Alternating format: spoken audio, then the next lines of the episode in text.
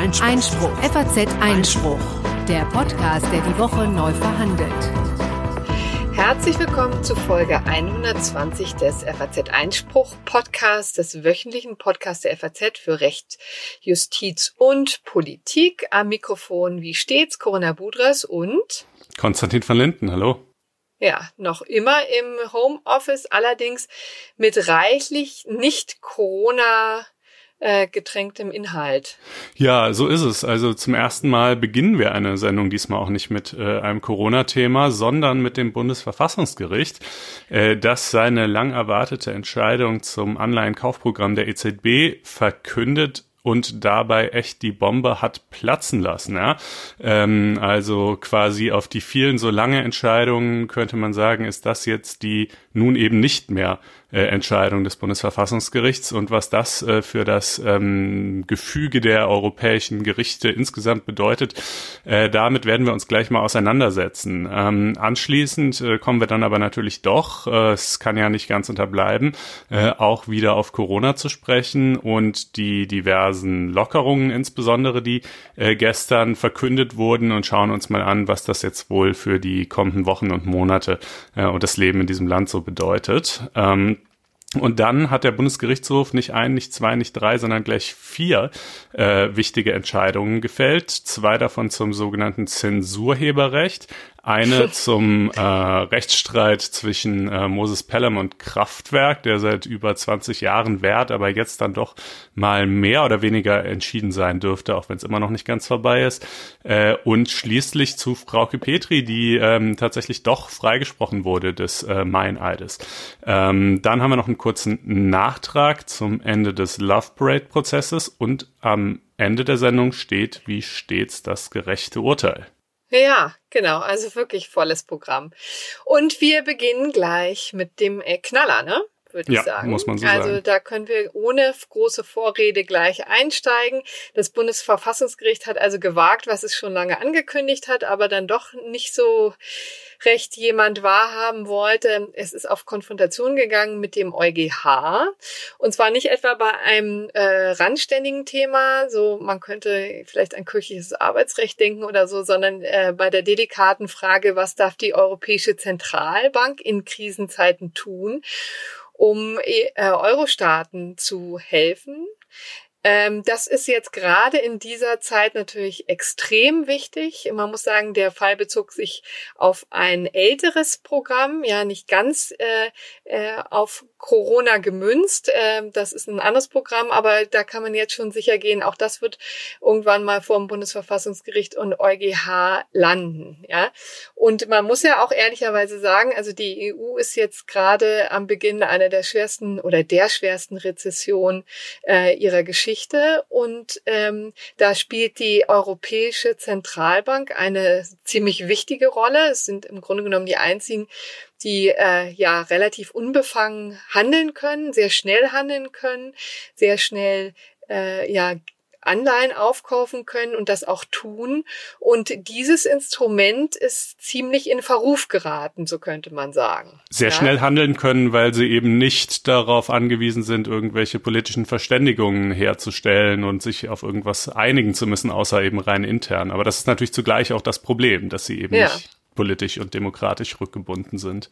Genau, und man muss sagen, bei diesem Urteil oder bei dem ganzen Komplex gibt es natürlich verschiedene Ebenen, ja, und natürlich, du hast es schon angedeutet, ist ja im Grunde genommen die Hauptlast liegt auf dem EuGH, ja, die Hauptkritik des Bundesverfassungsgerichtes liegt auf dem EuGH, nämlich weil der EuGH der EZB, der Europäischen Zentralbank, ziemlich freie Hand dabei gelassen hat.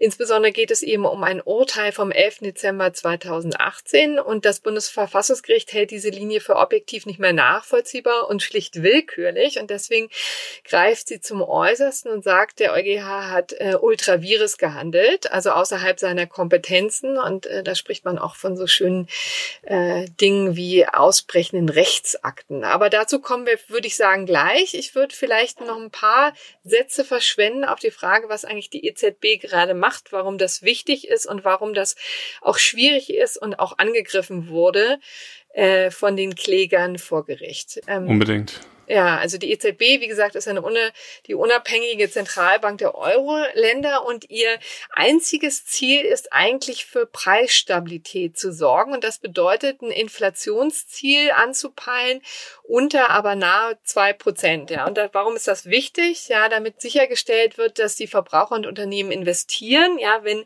es weiter drunter liegt, ist das schlecht, weil dann im Grunde genommen alle immer nur auf sinkende Preise warten und sich nicht richtig regen. Wenn das über zwei Prozent liegt, weiß man ja, geht das immer höher und auch das kann natürlich erhebliche Konsequenzen für die Wirtschaft haben. Und deswegen hat sich schon seit langer Zeit die EZB eben dieses Ziel, dieses Inflationsziel von na, also nahe bei zwei Prozent ähm, gesetzt. Das ist immer die Formulierung, die da genutzt wird von Geldpolitikern.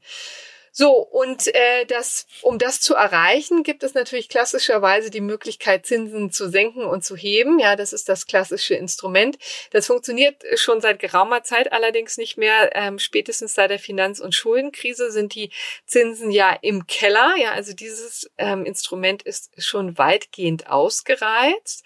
Und deswegen gibt es noch ein zweites Instrument, das ist, also nennt man quantitative Lockerung. Also da pumpt die äh, EZB, also die Zentralbank, Geld in den Markt und kauft Anleihen auf. Das ist auch keine Erfindung der EZB übrigens. Die japanische Notenbank macht das auch schon seit vielen, vielen Jahren.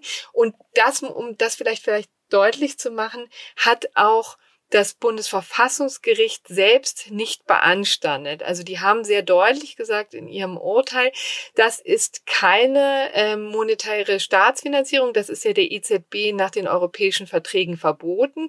Das dürfen die also vom Prinzip machen. Nur Ausmaß und Ausgestaltung ist natürlich dann äh, etwas, was hier in diesem Fall äh, ja, als schwierig gesehen wurde. Aber wie gesagt, auch da kommen wir noch später zu. Also nun hat, ähm, geht es konkret um das Public Sector Purchase Program, das PSPP der EZB. Das wurde eben beschlossen im Jahr 2015, also vor fünf Jahren. Und im Rahmen dieses Programms kauft eben die EZB vor allen Dingen Staatsanleihen auf ähm, und hat da also schon mehr als zwei Billionen Euro investiert in den vergangenen fünf Jahren. Das ist also ordentlich Holz. Ja, man kann hier nicht sagen, dass es äh, tatsächlich um wenig geht, sondern es wird äh, ziemlich viel aufgekauft, ähm, nicht von den Staaten selbst. Das wäre der EZB verboten. Das wäre diese Staatsfinanzierung, die man äh, dann äh, anprangert, die man nicht haben will, die ausgeschlossen ist in den europäischen Verträgen, aber eben auf dem Sekundärmarkt, wie es immer so heißt. Ja, also da werden eben von Fonds, von Banken und so weiter diese Staatsanleihen aufgekauft. So war zwischenzeitlich auch mal ausgesetzt, weil man das Gefühl hatte, na ja, man braucht das ja nicht mehr. Und da muss man ja auch nochmal sagen, vielleicht dran erinnern, in welchem zeitlichen Kontext das Ganze eigentlich spielt. Ja, also natürlich nicht in der Corona-Krise, sondern im, in den Nachwehen der Schuldenkrise. Ne? Also da waren die Hochzeiten, ja, also Finanzkrise weiß man ja 2008, 2009. Dann mündete das direkt in einer Schuldenkrise der EU-Staaten, also namentlich äh, Griechenland natürlich, Italien, Spanien, Portugal. Ne? All jene hatten große Schwierigkeiten, haben wahnsinnig viele Schulden angehäuft ähm, und das flog ihnen dann um die Ohren, ja, und das war äh, mündete dann in dieser Schuldenkrise, äh, die wir vor zehn Jahren, die wir noch ziemlich gut äh, vor Augen haben. Ähm, und da, seitdem hat sich aber natürlich viel getan. Und 2005 war die äh, Situation schon nicht mehr so prekär und äh, hat sich auch insbesondere natürlich in Deutschland ähm, wesentlich erholt. Ne? Also man muss echt sagen, wie in den letzten Jahren haben wir äh, wahnsinnige Rekordergebnisse erzielt, Rekordsteuereinnahmen, äh, Rekord, Rekorde an den Anleihen äh, und vor allen Dingen Aktienmärkten. Also das war im Grunde genommen ja eine sehr gute Situation. Da hatten sich viele Kläger geärgert und gesagt, na ja, warum diese Intervention in äh, Billionenhöhe der EZB, ja, wenn es doch eigentlich auch alleine geht, das, das setzt ja nur die falschen Anreize, ja. Und damit wären wir auch schon quasi bei den ähm, Nebenwirkungen, die dieses Programm hat. Also es ist einerseits natürlich ähm, hilft es den Staaten und hilft es Unternehmen, aber da bleiben natürlich auch etliche Nebenwirkungen. Das ist dann diese Nebenwirkungen, das ist dann das, was man meint, wenn man von den wirtschaftspolitischen Auswirkungen spricht. Ne? Denn die EZB, hast du ja gerade gesagt, hat eben ein währungspolitisches Mandat, soll für Preisstabilität sorgen, ist im Rahmen dieses Mandats auch mit sehr großer Unabhängigkeit ausgestattet, kann mehr oder weniger schalten und walten, wie sie will, soll aber keine Wirtschaftspolitik betreiben. Problem natürlich, beides lässt sich nicht wirklich trennscharf voneinander abgrenzen abgrenzen, wenn man eben im Billionenmaßstab Staatsanleihen, wenn auch nur mittelbar, aber gleichwohl äh, aufkauft, dann hat das natürlich auch Auswirkungen auf die Wirtschaft in den Staaten. Und ähm, die Frage ist halt, ja, wie viel darf es haben und äh, wann wird das zum Problem? Aber was sind das denn überhaupt für Auswirkungen zunächst mal? Ja, also ähm, es sind eben im Wesentlichen das, was ja auch schon vielfach in, gerade in Deutschland beklagt wird. Man muss ja sagen, diese Diskussion schwelt ja auch schon wirklich sehr lange. Die wird von den Klägern auch sehr vehement vorangetrieben. Ähm, also die niedrigen Zinsen für die Sparer. Ne? Also es lohnt sich überhaupt gar nichts mehr auf die hohe Kante zu legen. Das Einzige, was man eben als Alternative hat, ist der Aktienmarkt. Die Immobilienpreise schießen in die Höhe, auch weil natürlich die Alternativen an Investments fehlen. Ja, kriselnde Unternehmen bleiben am Markt. Auch das ist immer das, was vorgeworfen wird. Ja, die haben ja im Grunde genommen ähm, eigentlich am Markt nichts mehr zu suchen, wenn sie kein äh, überzeugendes Geschäftsmodell haben und weil sie sich aber so wahnsinnig viel Geld und leicht Geld holen können, birgt das eben Gefahren. Setzt die falschen Anreize, das sind äh, die Argumente, die immer wieder von den Klägern vorgebracht ähm, werden. Unternehmen und Staaten sind nicht mehr gehalten, ihre Finanzen in Ordnung zu bringen. Vielleicht kann man noch ein Wort sagen zu den Klägern. Das sind ja auch illustre Menschen, die auch immer wieder ähm, sozusagen das versucht haben jetzt vor dem Bundesverfassungsgericht und jetzt zum ersten Mal eben erfolgreich waren. Da ist natürlich allen voran Peter Gau Gauweiler, der ähm, CSU-Haudegen, kann man sagen, der ja einerseits politisch natürlich ein Schwergewicht ist und andererseits in dieser als eurokritischer ähm, Kläger da immer wieder in Erscheinung getreten ist. Dann natürlich Bernd Lucke, ne, der ähm, AfD-Gründer, der sich ja schon längst von der AfD ähm, losgesagt hat, lossagen musste, ja, um das vielleicht auch mal so zu formulieren. Und dann waren auch noch drei Unternehmer äh, mit dabei, nämlich Heinrich Weiß, Patrick Adenauer, also der Enkel des legendären Kanzlers Konrad Adenauer und Jürgen Hereus. Und die argumentieren, mit dieser Geldschwemme richtet eben die EZB, äh, EZB Schaden an, äh, weil es eben die falschen Anreize setzt. Und die haben sich schon äh, in den letzten Jahren wahnsinnig geärgert. Also seit 2012 letztendlich, als das ähm, OMT-Programm äh, schon gest also gestartet wurde in dem Sinne, dass es angekündigt wurde. Also das OMT-Programm ging ja noch viel weiter als das, was das äh, PSPP äh, vorhat. Das äh, war das Outright Monetary Transaction Program.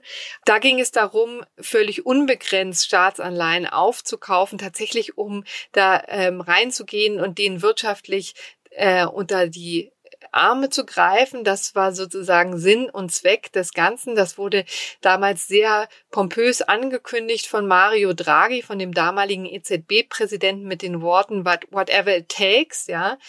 Ähm, also um deutlich zu machen, die EZB wird alles tun, äh, um kriselnde Staaten zu stützen. Und dann setzte er auch noch nach und sagte, und das wird genug sein, glauben Sie mhm. mir. So ungefähr war ja die legendäre Pressekonferenz. Und das war dann auch tatsächlich schon genug, das einfach nur zu ja, sagen. Ne? Der, genau. Das OMT-Programm, das war ja der Witz, das wurde nie umgesetzt, aber schon die Ankündigung, dass die EZB bereit sein würde, äh, in beliebigem Ausmaß quasi Staatsanleihen zu kaufen, hat gereicht, in dem Fall, um die Situation zu stabilisieren. Trotzdem schon diese Ankündigung drehte eine erste Runde über Bundesverfassungsgericht und EuGH. Und äh, nun haben wir aber eben die zweite Runde mit dem PSPP ja. und das wurde ja im Gegensatz zum OMT auch tatsächlich umgesetzt, haben wir ja gerade gesagt, genau. über zwei Wobei Billionen. die erste Runde, glaube ich, auch nicht unwesentlich ist bei der Bewertung, warum wir jetzt mhm. eigentlich hier sind. Ne? Denn auch da war der Ärger letztendlich schon groß. Da ähm, lief das gleiche Spiel ab letztendlich. Man muss ja ehrlicherweise immer sagen, die die Hände des, ähm, des Bundesverfassungsgerichts sind ja ziemlich ähm, eingeschränkt. Also die Möglichkeiten der, der Moment nochmal da, stopp. Man muss ja sagen, die Möglichkeiten des Bundesverfassungsgerichts sind ja ziemlich eingeschränkt. Die haben ja im Grunde genommen natürlich der EZB überhaupt gar nichts zu sagen. Ja, das ist eine europäische mhm. Institution, noch dazu unabhängig, ja, äh, auch aus guten Gründen unabhängig. Und da hat, äh, können die Karlsruher Verfassungsrichter eigentlich überhaupt nicht reingrätschen. Deswegen ist der Mechanismus immer wie folgt. Die Kläger legen Verfassungsbeschwerde ein und wenden sich da ähm, dagegen, dass die deutschen Institutionen, also namentlich Bundesregierung, Bundestag, in, ähm, in abgespeckter Form auch der Bundesrat, eben nicht ein einschreiten in bestimmten Konstellationen. Und hier hätte eben Bundesregierung und Bundestag, so argumentieren die Kläger, einschreiten müssen, um quasi darauf einzuwirken, dass die EZB hier nicht über äh, überhand nimmt. Ja, und die Bundesbank dürfte eben sonst nicht teilnehmen an dem Programm genau, der EZB. Genau, das ist der zweite Mechanismus. Ne? Also die Bundesbank ist natürlich ähm, Teil dieses äh, EZB-Konstrukt. Äh, die sitzen natürlich auch im EZB-Rat, tragen die Beschlüsse mit und sind natürlich auch dran gebunden, ja, und müssen sich auch über dieses Vehikel, über dieses Konstrukt dann eben an diesen Programmen beteiligen, ja. Und hier ist sozusagen dann die Möglichkeit nur zu sagen, okay, der EZB können wir zwar nicht sagen, aber natürlich der Bundesbank können wir verbieten, daran teilzunehmen. Das ist die Grundkonstellation. Deswegen wendet, wenden sich die Kläger zunächst mal ans Bundesverfassungsgericht und die müssen zwangsweise, weil es ja tatsächlich europäische Fragen betrifft, dem EuGH Fragen vorlegen, die die Auslegung der europäischen Verträge betreffen. Und die Kläger argumentieren eben tatsächlich, das wirkt vielleicht ein bisschen weit hergeholt, aber so ist es, mit Artikel 38, dem Wahlrecht und Artikel 20, dem Demokratieprinzip, weil sie ja. sagen, äh, diese ganzen Dinge, die die EZB macht, die haben ja massive Auswirkungen auf äh, Deutschland und das Leben und Wirtschaften in diesem Land und äh, eigentlich sind das ja zunächst mal Dinge, die der deutsche Gesetzgeber regeln müsste. Jetzt hat der deutsche Gesetzgeber natürlich in gewissen Bereichen eben Kompetenzen auf die EU übertragen und insoweit darf, dürfen dann auch die europäischen Institutionen das wahrnehmen. Aber er hat diese Kompetenzen eben nur an die EZB für Fragen der Währungspolitik übertragen. Und was die EZB hier macht, das ist aber in seinen wirtschaftspolitischen Auswirkungen so gravierend, dass es eigentlich eben im Wesentlichen Wirtschaftspolitik ist. Damit überschreitet die EZB ihr Mandat. Damit tut sie etwas, was eben gerade nicht mehr von der Kompetenzübertragung gedeckt ist und agiert in einem Feld, das eigentlich dem deutschen Gesetzgeber vorbehalten wäre.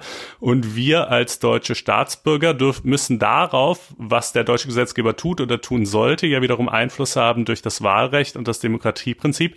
Haben wir aber halt nicht, denn äh, wir können wählen, wen wir wollen und es ändert trotzdem nichts äh, daran, was die EZB macht. Ja, und so das ist die Argumentation, die ja schon ein bisschen um die Ecke gedacht ist vielleicht, äh, wie man überhaupt erstmal dazu kommt, dass das Bundesverfassungsgericht hier tätig wird. Da ehrlich gesagt könnte das Bundesverfassungsgericht natürlich da auch schon sagen, ähm, na, das ist uns einfach sozusagen eine Umdrehung zu viel und, äh, und schon gar nicht zulässig. Macht ja. es aber nicht, ähm, mhm. sondern im Gegenteil, es will ja auch äh, mitreden in diesem europäischen Konzert äh, und äh, erkennt das somit erstmal an. Ja. Und dann bewegt es sich aber nach Luxemburg, also zu den äh, Richterkollegen am äh, Europäischen Gerichtshof, legt denen ein paar Fragen vor. So war es eben schon im, also bei dem OMT-Programm und so war es jetzt auch hier beim PSPP. Und das, der Europäische Gerichtshof also hat übrigens dann die, die Verfassungsrichter haben dann auch stets Bedenken formuliert, denen schon mal ein bisschen die Richtung hin äh, vorgegeben, äh, wo sie hinzugehen denken, ja, aber äh, entscheiden muss natürlich der Europäische Gerichtshof und der hat sich immer relativ unverblümt über die Bedenken hinweggesetzt, hat beim OMT-Programm noch ein paar Vorgaben gemacht, aber im Wesentlichen grundsätzlich immer gesagt, was die EZB da macht, ist in Ordnung und überhaupt ist sie sowieso nur sehr eingeschränkt überprüfbar. Da können wir gar nicht so viel äh, denen vorwerfen. Sie haben auf eine ähm, Verhältnismäßigkeitsprüfung verzichtet, also im Wesentlichen auch darauf verzichtet zu gucken, was hat denn das jetzt konkret in der Praxis für Auswirkungen? Und dann im Grunde genommen die Sache durchgewinkt und so wieder dem Bundesverfassungsgericht auf den Tisch gelegt. So und beim OMT-Programm, wie gesagt, auch deswegen, weil es ja niemals richtig umgesetzt wird, haben sich die Bundesverfassungsrichter schon zähneknirschend dem gebeugt. Aber bei diesem, beim PSPP-Programm, ja, da ist offensichtlich der Geduldsfaden gerissen. Also es war eben tatsächlich wieder so, ne, dass äh, da Fragen vorgelegt wurden. Der, äh, das, der EuGH hat sich das angeguckt, hat gesagt, ist alles in Ordnung. Das war ein Urteil eben im Dezember 2018, hat die Sache wieder zurückgegeben und die EZB konnte sich natürlich zurücklehnen und sagen, na wunderbar, wir dürfen schalten und walten, wie wir wollen. Wir machen weiter wie bisher. Und ähm, alle waren zufrieden. Nur eben nicht das Bundesverfassungsgericht und die Kläger natürlich ähm, schon überhaupt gar nicht.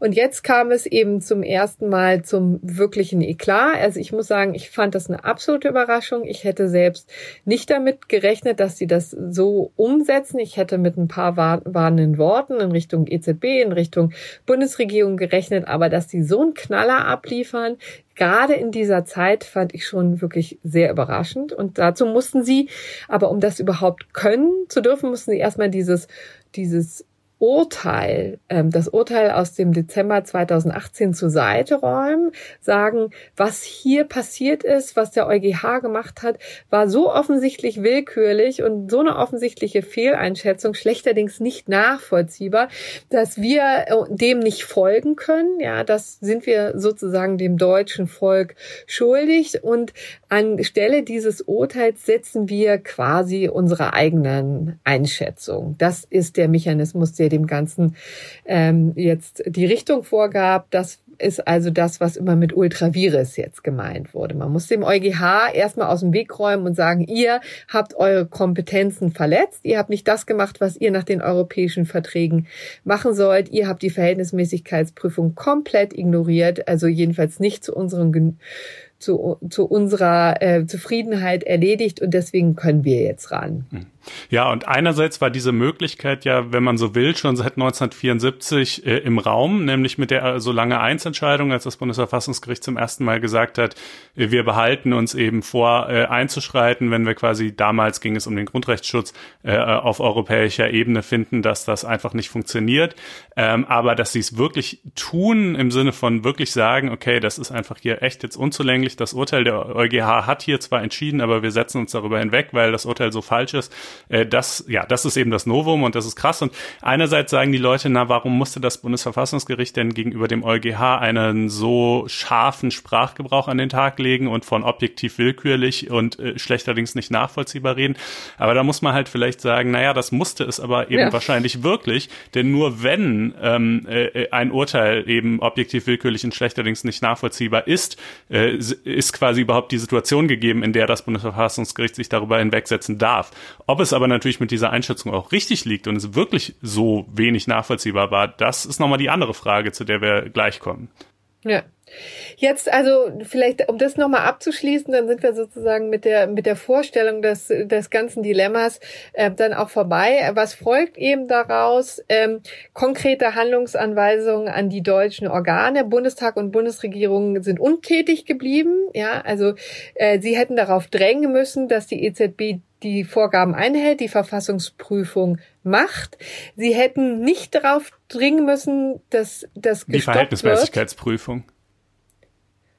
Nee, sie hätten nicht darauf dringen müssen, dass das, ähm, dass das PSPP gestoppt wird, weil das vom Ausgang der Verhältnismäßigkeitsprüfung abhält. Aber sie hätten darauf dringen müssen, dass die EZB die ähm, die Prüfung macht.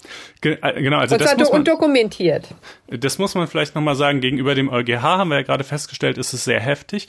Gegenüber der EZB ist die Entscheidung eigentlich gar nicht so drastisch, wie man denken könnte. Ne? Das Bundesverfassungsgericht sagt ja nicht, die EZB hat in der Sache wirklich ihre Kompetenz überschritten, sondern es sagt erstmal nur, die EZB hätte eben eine Verhältnismäßigkeitsprüfung, eine offizielle, formelle ähm, Verhältnismäßigkeitsprüfung durchführen und vorlegen müssen, aus der man sieht, okay, sie hat sich damit auseinandergesetzt, welche wirtschaftspolitischen Folgen ihre Strategie hat. Sie hat sich das alles überlegt und sie ist aufgrund folgender Erwägungen zu dem Schluss gekommen, dass das von ihrem Mandat gedeckt ist. Das ist natürlich insofern ein bisschen lustig, als dass die EZB sich diese Fragen natürlich intern und teilweise auch in ihrer öffentlichen Kommunikation äh, gestellt und auch beantwortet hat. Also die sind ja nicht sozusagen, die sind ja nicht vollkommen blind äh, und und äh, und die wissen ja auch um die jahrelang gegen sie vorgebrachte Kritik. Aber das Bundesverfassungsgericht will halt diese Begründung nicht nur irgendwie in einem informellen Rahmen oder sonst wo oder in internen Besprechungen sehen, sondern eben in einem offiziellen Dokument, äh, anhand dessen es dann in einem möglichen späteren Verfahren äh, eben sich konkret abarbeiten kann und sagen kann, okay, mhm. das ist also die der offizielle Begründung der EZB. Jetzt wollen wir mal gucken, ob wir die überzeugend finden oder nicht. Ähm, so gesehen ist das und, und die, das muss die EZB jetzt binnen drei Monaten machen oder wenn sie es nicht macht, dann darf die Bundesbank eben ihrerseits nicht länger an dem Programm teilnehmen.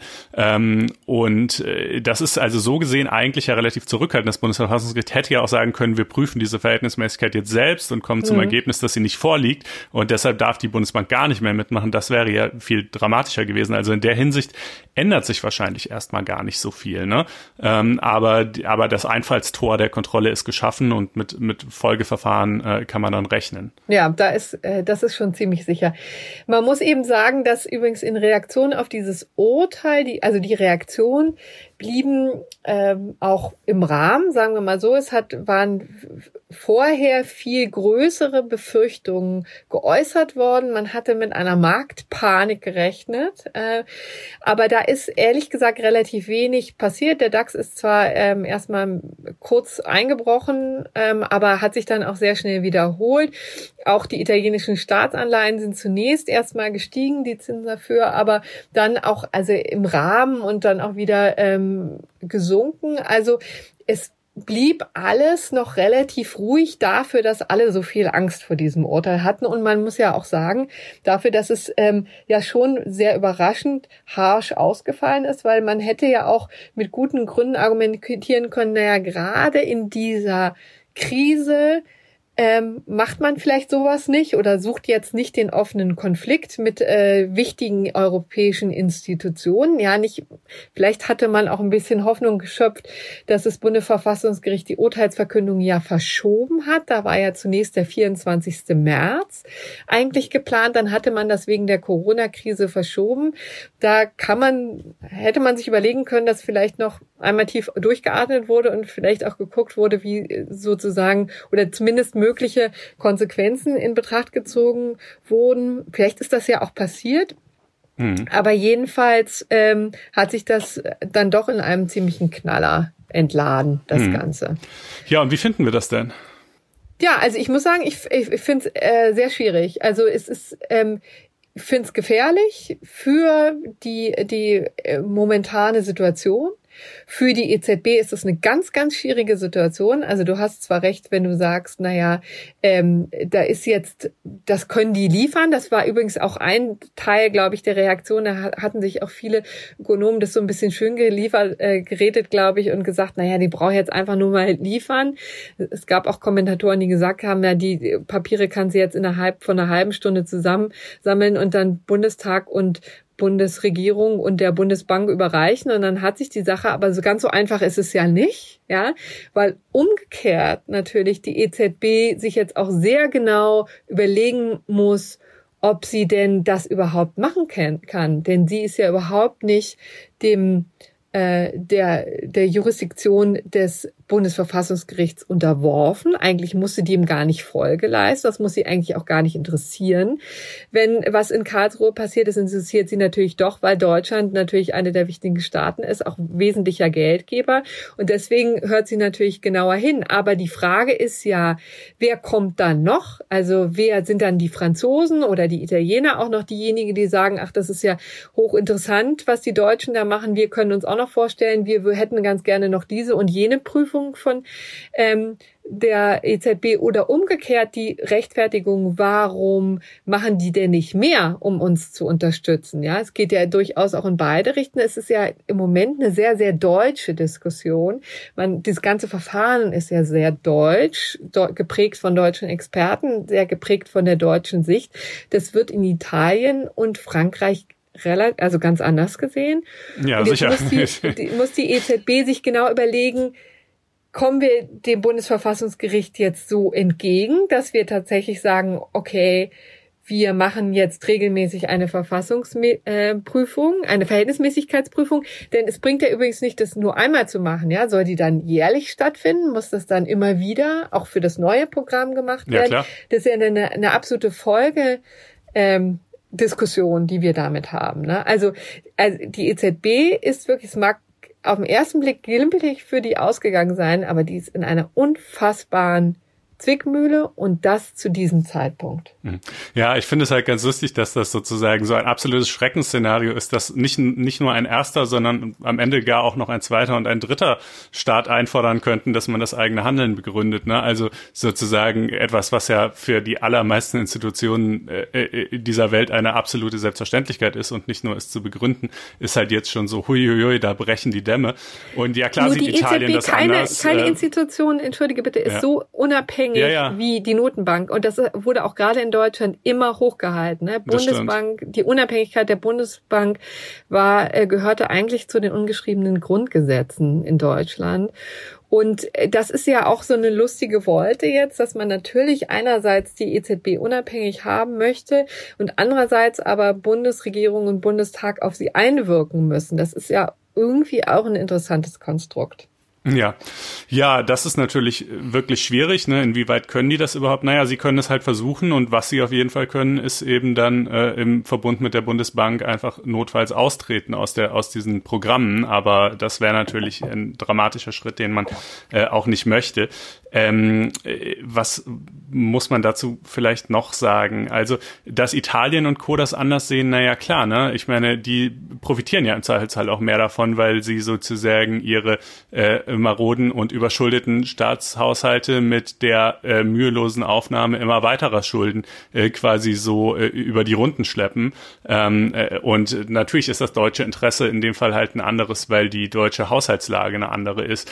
Ähm, und die Frage Frage muss man sich ja aber nun mal schon stellen, ob das, was die EZB da macht, so also so, so, so eine langfristige Lösung sein kann, quasi das Geld immer billiger zu machen und es immer leichter zu machen, noch mehr Schulden auf die schon vorhandenen draufzustapeln und diese ganzen äh, äh, Anleihen, die sie da kauft. Also ne, die Frage ist ja auch, was passiert, äh, wenn dann einer der Staaten mal tatsächlich irgendwie trotzdem pleite geht und vor allem und auch wie viel Manövrierraum hat die EZB für eine neue Krise, wenn sie selbst in relativ guten Zeiten, wie die letzten Jahre es ja waren, äh, das schon auf so einem hohen Niveau betreibt. Wie, wie, äh, weißt du, also sozusagen, dann, mhm. dann vergibt sie sich auch den Spielraum, um dann, wenn es nochmal richtig schlimm wird, äh, äh, noch mehr aufdrehen zu können. Also jetzt, ja, was ja jetzt eigentlich geboten ist, ne? Also das ja. PEP Programm, also das ist eben das Programm, das aktuell gerade läuft und Corona bedingt ist, also das ist Pandemie getrieben, sozusagen Pandemie begründet. Das ist auch ein bisschen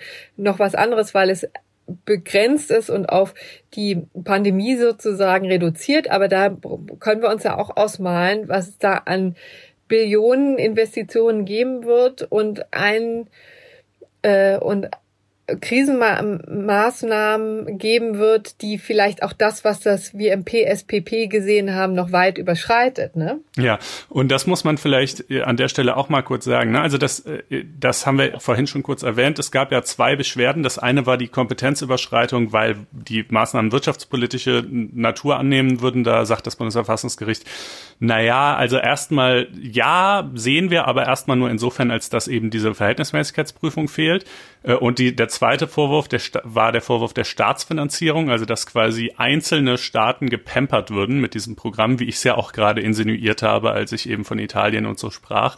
Äh, da hat das Bundesverfassungsgericht gesagt, na gerade so nein, wir sehen schon die Sorge davor, ähm, aber in diesem PSPP-Programm sind halt auch ähm, äh, diverse Sicherungsmechanismen eingebaut, die genau das verhindern sollen, eben dass nicht direkt von den Staaten gekauft wird, dass maximal, ich meine 33 Prozent der von einem Staat ausgegebenen Anleihen gekauft werden, dass die EZB sich äh, keine nicht so viele Anleihen kauft, dass sie ähm, später irgendwie eine Sperrminorität hätte, um äh, bestimmte Umschuldungsmaßnahmen äh, zu ermöglichen oder auch verhindern zu können und so weiter und so weiter. Also da, da gibt es in diesem PSPP-Programm eben schon Absicherungen dagegen. Deshalb hat das Bundesverfassungsgericht da gesagt, nee, ist keine Staatsfinanzierung. Aber Jetzt, wie du ja schon sagtest, haben wir eben inzwischen dieses PEP-Programm wegen der Corona-Krise seit dem 24. März. Das ist erstmal ein Volumen von 750 Milliarden.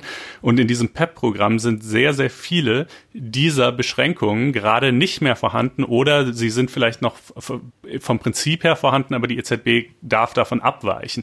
Und deshalb wäre es tatsächlich, also erstens wird das natürlich auch wieder vor Gericht landen und zweitens wäre es tatsächlich gut möglich, ähm, dass das äh, Bundesverfassungsgericht das dann eben anders sähe, ähm, aufgrund dessen, äh, äh, dass es eben da die EZB noch freihändiger agieren kann.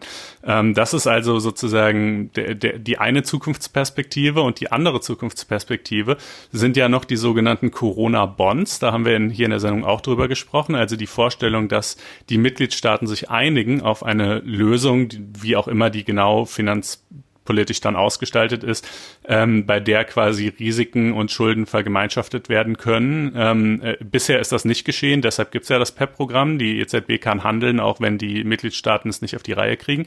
Ähm, aber auch da muss man sagen, das Bundesverfassungsgericht betont halt auch, äh, recht deutlich in seiner jetzigen Entscheidung, ähm, dass es, äh, dass eben keine Risikoteilung, also dass bei dem PSPP-Programm keine Risikoteilung vorgesehen ist, also dass Deutschland quasi nicht mithaften würde, wenn jetzt irgendwie die ähm, Staatsanleihen von Italien auf einmal wertlos wären. Und ähm, äh, das wäre ja bei Corona-Bonds geradezu äh, definitionsgemäß anders. Ähm, und Dazu müssen aber auch erstmal die europäischen Verträge dann äh, geändert genau, werden. Ne? Genau, also äh, ist ohnehin fraglich, ob man sich darauf wird einigen können, ja. Aber selbst wenn, wäre halt eben auch fraglich, ob das Bundesverfassungsgericht da nicht sagen würde, nee, das greift dann nämlich in die haushaltspolitische Gesamtverantwortung des Bundestags ein, äh, wenn da quasi unabsehbare äh, potenzielle Zahlungspflichten auf Deutschland zukommen können, die es auch nicht, die Deutschland selber ja nicht kontrollieren kann. Ja, wir können ja nicht kontrollieren, ob Italien pleite geht ähm, oder wie Italien Haus hält oder auch Spanien oder wer auch immer. Ähm, also sozusagen, das ist äh, auch da sehr die Frage, ähm, ob, ob das überhaupt möglich wäre nach diesem Urteil. Ähm, naja gut, aber das ist so ein bisschen die Zukunftsperspektive. Zwei Worte muss man vielleicht noch sagen ähm, zum Thema Missachtung des EuGH und Wasser ja. auf die Mühlen von Polen und Ungarn, oder? Ja, vielleicht sagst du erstmal äh, vorgeschaltet, du bist offensichtlich äh, eher zufrieden mit dem Urteil vom Bundesverfassungsgericht. Also ich ich sehe das ein, ich sehe schon ein paar Probleme. Also ich sehe halt das Problem erstmal, ähm, dass das Bundesverfassungsgericht hier sehr scharfe Töne gegenüber dem EuGH anschlägt und dabei meines Erachtens selber äh, rechtsdogmatisch argumentativ nicht auf ähm, super solidem Boden steht, wie man es ja sich wünschen würde, wenn man schon diesen krassen Schritt wagt. Weil das ist überhaupt das Prinzip der Verhältnismäßigkeit hier so in den Mittelpunkt seiner Argumentation stellt und sagt, dass sozusagen diese Verhältnismäßigkeitsprüfung fehlt. Da, schon das ist weird, ja, weil eigentlich ähm, äh, geht es hier um eine Frage der Kompetenzabgrenzung. Und das Verhältnismäßigkeitsprinzip, das kennen wir ja eher aus dem Eingriffsrecht. Also wenn es um die Einschränkung von Grundrechten geht, dann fragt man, ist das verhältnismäßig äh, äh geeignet, äh, äh, erforderlich und angemessen. Aber wenn es um die Frage geht, fällt etwa eine Maßnahme noch in die Kompetenz der einen Behörde oder des einen Staates oder Staatenbundes oder eben nicht, ähm, dann ist Verhältnismäßigkeit eigentlich gar nicht das Prüfinstrument, an dem man das ausrichtet. Also schon das. Wobei ich das ein sehr formalistisches Argument finde. Also das ist halt, ich selbst als Kritikerin dieses, ähm, dieses Urteils würde das jetzt, wäre es wäre nicht mein größtes Problem, ehrlich gesagt. Ein anderes Problem ist auch, dass es halt sagt, ähm, die, die Klage begründet sich ja quasi mit einem Unterlassen der, des Bundestags und der Bundesregierung. Sie hätten es unterlassen, hier einzuschreiten. Und auch da normalerweise lässt das Bundesverfassungsgericht Klagen, die mit einem Unterlassen begründet sind, die also quasi das Tätigwerden der Politik in einer bestimmten Art und Weise fordern und nicht umgekehrt das tätig geworden Sein der Politik in einer bestimmten Art und Weise kritisieren. Ja, also solche Klagen wegen eines Unterlassens lässt es nur in sehr sehr begrenzten Ausnahmefällen zu, denn der Sinn einer Verfassungsbeschwerde ist ja in der Regel nicht ähm, eine bestimmte Politik einklagen zu können. Ja, das sieht man ja. Das ist ja immer das, worauf diese Klimaklagen zielen. Die, die, genau, die sagen ja auch, die die Politik unterlässt es, ordentliche Maßnahmen zu treffen. Deshalb müssen wir sie jetzt dazu verpflichten. Und das hat natürlich immer was hochgradig übergriffiges, wenn die Justiz also hingeht und der Politik jetzt nicht nur sagt, was sie zu lassen hat, sondern was sie zu tun hat. Und äh, hier ist es ja aber gewissermaßen so. Hier sagt sie ihr das. Das gab es auch bisher schon in manchen Fällen. Das ist jetzt nicht vollständig neu, weil manchmal ist halt eine einzelne politische Handlungspflicht so klar geboten, dass sie auch justiziell irgendwie ausgeurteilt werden kann. Aber das ist auf jeden Fall ein schmaler Grad. Und ähm, ja, gerade hier kann man sich halt schon äh, fragen, ob äh, sozusagen bei den vielen möglichen Arten mit dieser Problematik umzugehen, das jetzt wirklich so eindeutig ist, was getan werden muss, dass, dass man das überhaupt äh, so hätte entscheiden dürfen. Weißt du? Also von dir kann das Bundesverfassungsgericht auch keine Unterstützung erhoffen? Naja, ich doch, ich, ich bin insgesamt, ich halte es auf jeden Fall für richtig, dass ähm, die EZB einer etwas etwas, muss man ja wirklich sagen, ähm, äh, schärferen Kontrolle unterworfen wird. Denn der Punkt ist ja, bisher war es ja so, die EZB genießt Unabhängigkeit innerhalb ihres Mandats, aber sie definiert ihr Mandat extrem weit ähm, und der EuGH, der eben eigentlich zu ihrer Kontrolle äh, berufen ist, der kann sich einfach nicht zu einer wirksamen Kontrolle aufraffen. Und damit kann die EZB ihr Handeln nahezu ins äh, Grenzenlose ausdehnen. Und keiner ist da, der dem auch nur irgendwie potenziell auf die Finger schaut. Und das äh, war auch eine untragbare Situation, das finde ich schon. Und ich kann auch den Ärger äh, über den EuGH verstehen, der in seinen Entscheidungen halt einfach sozusagen die Realität, die, die wirtschaftspolitische Realität weitgehend ausblendet. Ähm, äh, und insofern finde ich das im Ergebnis schon richtig, aber so äh, rechtsdogmatisch doch an vielen Punkten schwierig und dann eben und, und halt auch so ein bisschen, äh, äh, wie sagt man, als Tiger gesprungen, als Bettvorleger gelandet, weißt du, halt erst so auf die Pauke gehauen und dann äh, letztlich eine Entscheidung gefällt, die halt auch doch wieder gar nichts ändert. Ne? Das ist, nee, das übrigens glaube ich nicht. Also ich glaube, man darf das Dilemma, in dem die EZB jetzt steckt, nicht unterschätzen. Das ist schon äh, wirklich, das, das geht an die Substanz. Ich, und ich habe das Gefühl, da machen sich wirklich einige, die sagen, na jetzt müsse er einfach nur mal die Papiere zusammenklauben. Das ist auch ein bisschen zu einfach. Es geht wirklich um wesentlich mehr. Und was du angedeutet hast, Polen, Ungarn ist ja auch ein wichtiges Stichwort, etwas, was hier in diesem Zusammenhang auch immer fällt.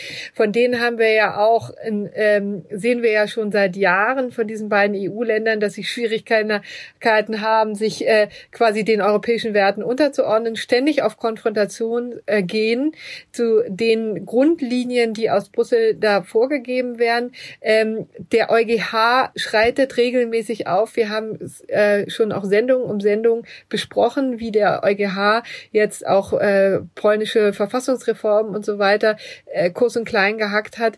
Und ähm, man fürchtet jetzt einfach, und ich finde auch durchaus nachvollziehbar, dass äh, Polen und Ungarn das auch als willkommenen Anlass nimmt, zu sagen, naja, wenn sich schon die Deutschen nicht halten an, an das, was der EuGH vorgibt, warum müssen wir das dann?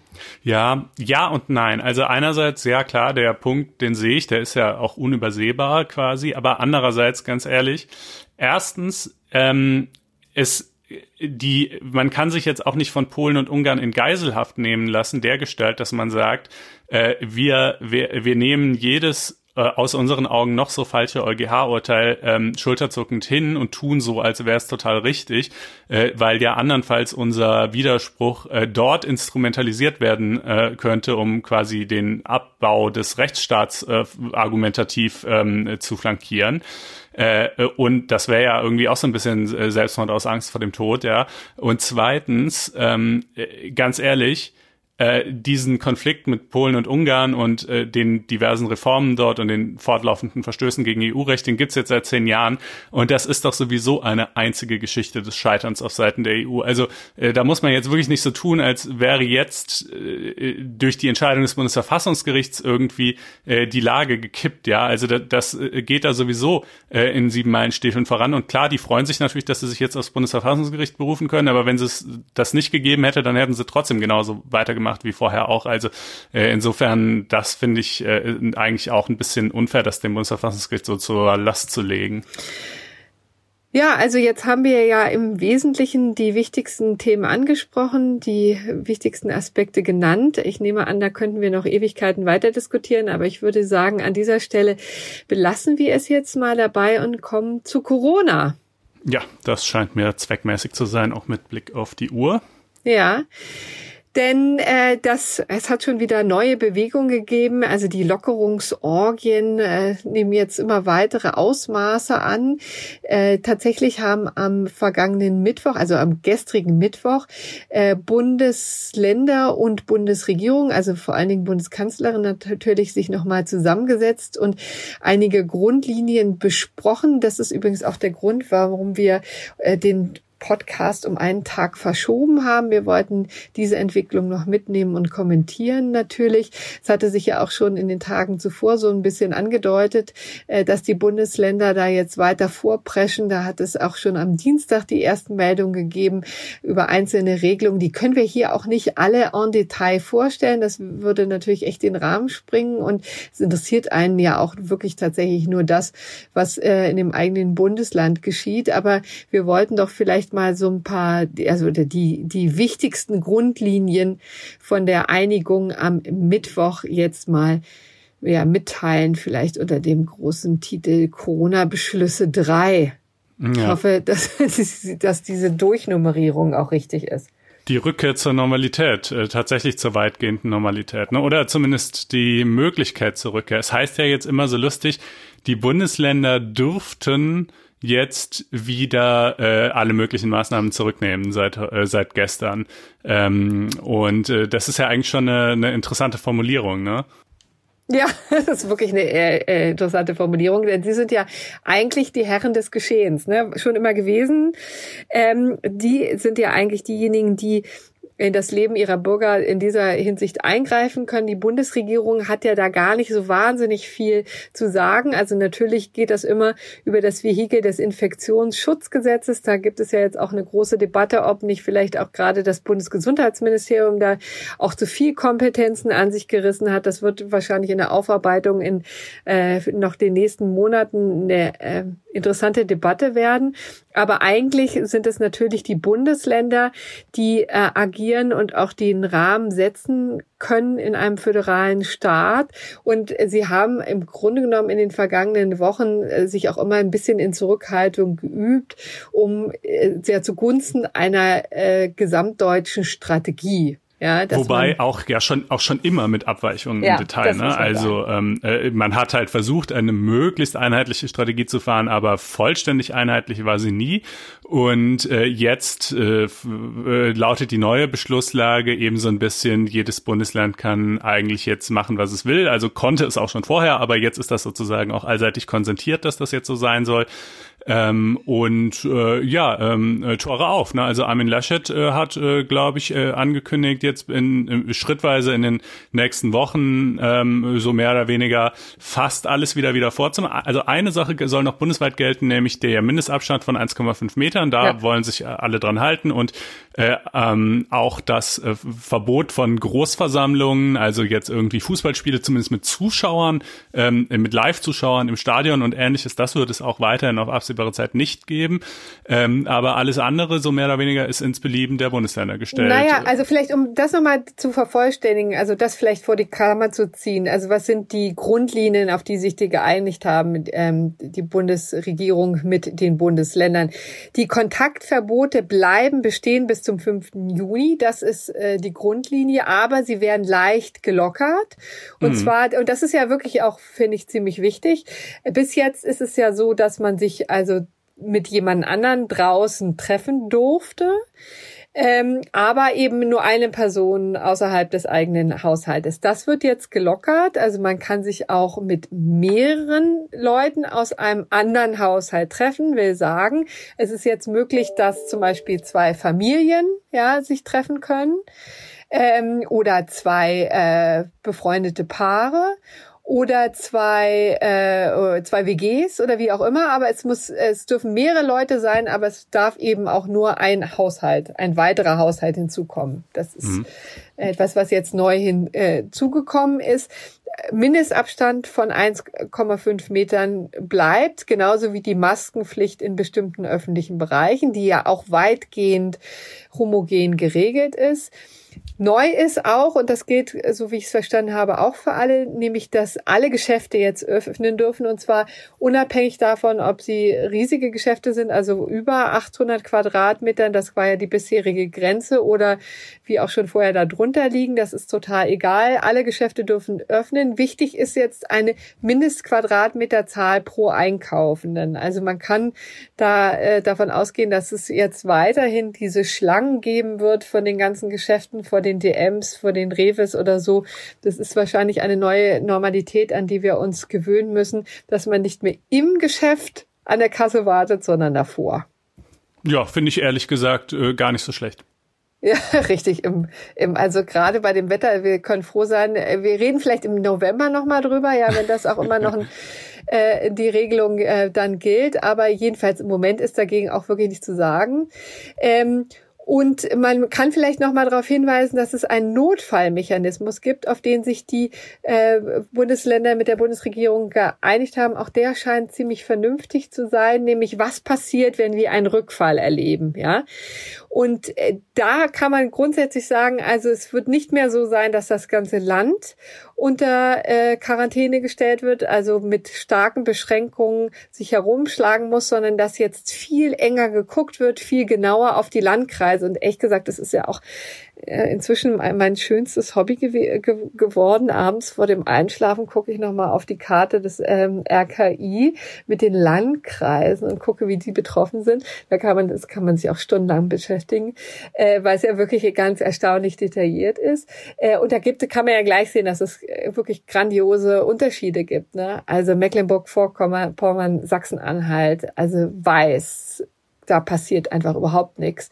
Ist eine ziemliche ähm, Untätigkeit, was die Neuinfektionen angeht. Umgekehrt, Bayern ist wirklich ganz erstaunlich vehement betroffen, auch nachhaltig. Ne? Also ähm, insofern äh, wird das jetzt viel genauer überprüft äh, von Landkreis zu Landkreis.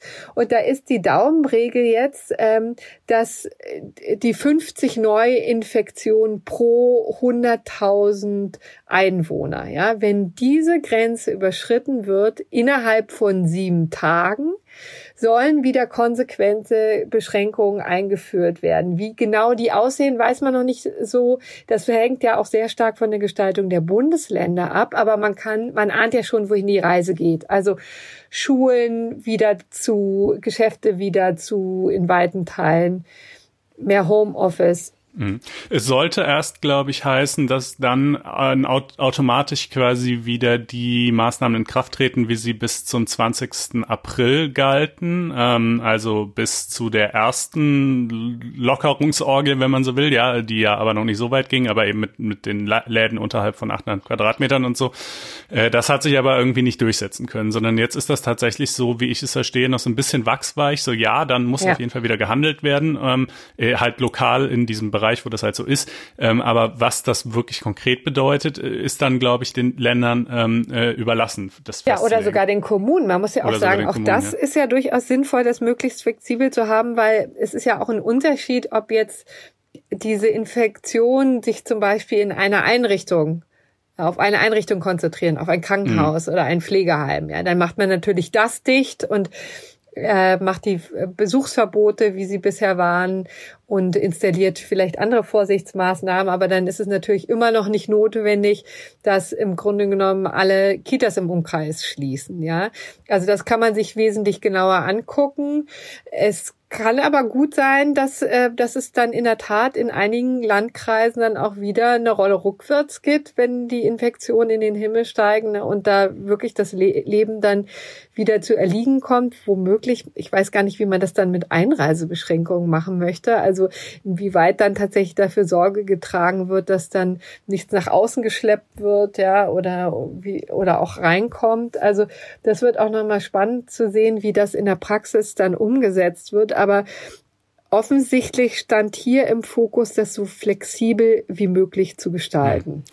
Was ähm, nicht angesprochen wurde, äh, mit keinem Wort, so wie ich das mitbekommen habe, sind die Einreisebeschränkungen, ne? Weil das ist ja wirklich so ein Ding, das gilt ja auch quasi seit Beginn der Corona-Krise an vielen Gren Grenzen, auch nicht an allen, zum Beispiel Nordrhein-Westfalen hat da nie mitgemacht, ja. Ähm, äh, aber an vielen äh, Grenzen, eben deutsch-französische Grenze, belgische und so weiter, ähm, äh, kommt man halt nicht mehr durch, ne? Und Städte sind ja also sozusagen, Städte waren ja förmlich zusammengewachsen teilweise, ne? Und jetzt ja. verlaufen da halt echt Zäune durch, die ähm, äh, be bewacht sind und es gibt ja auch immer wieder teilweise auch ganz rührende Szenen, irgendwo jemand, der äh, sich da von seiner Stammbäckerin, die aber jetzt halt auf der anderen Seite liegt, irgendwie paar Angel sein, sein Brot äh, rüberreichen lässt und so.